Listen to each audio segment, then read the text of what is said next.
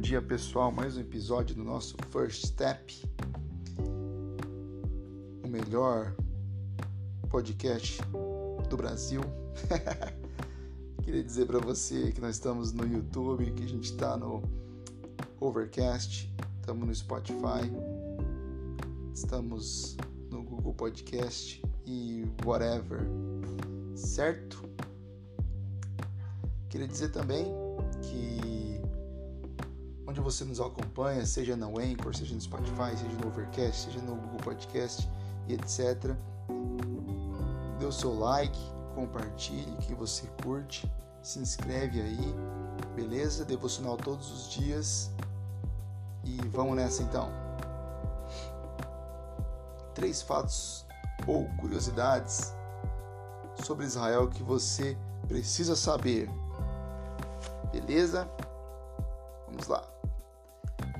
Israel é o nome que Deus dá a Jacó. Jacó foi um dos filhos de Isaac e Rebeca. Jacó, originalmente, significa enganador. Quando Deus muda o nome de Jacó para Israel, significa que agora o seu nome será príncipe poderoso que luta e prevalece, soldado de Deus, ou ainda melhor, aquele que governa com o Todo-Poderoso. É isso que você entendeu. Israel vem de Jacó, um homem. Então, a nação que hoje você vê Israel no centro do mapa mundi, ela vem originalmente de uma pessoa que Deus escolheu, de acordo com a sua soberania. Ok?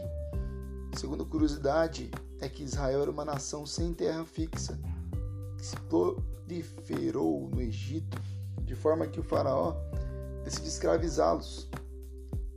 Israel, né, ou Jacó, como você preferir, entra com seus descendentes, um total de 70 pessoas aproximadamente, e saem desse período de escravidão com aproximadamente 600 mil pessoas, sem contar mulheres e crianças.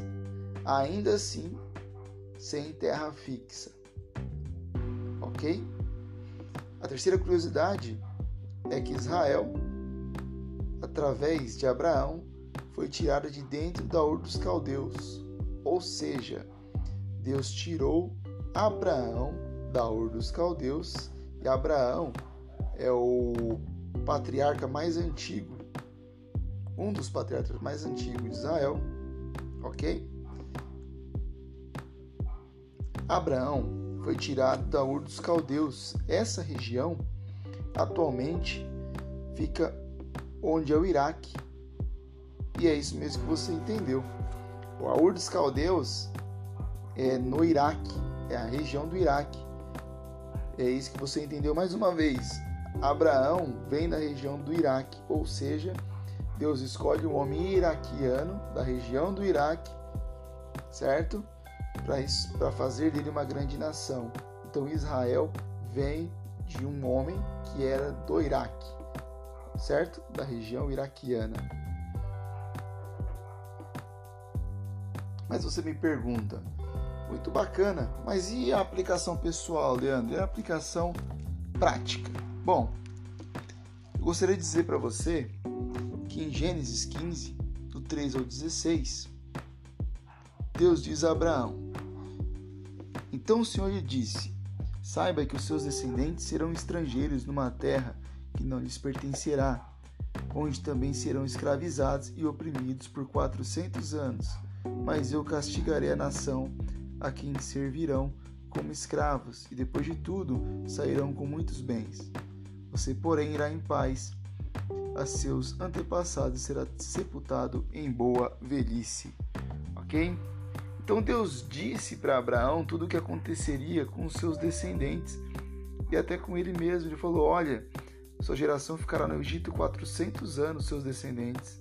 Abraão nem viu isso. Deus falou isso para ele, falou quando ele que ele ia morrer antes de ver essas coisas, certo?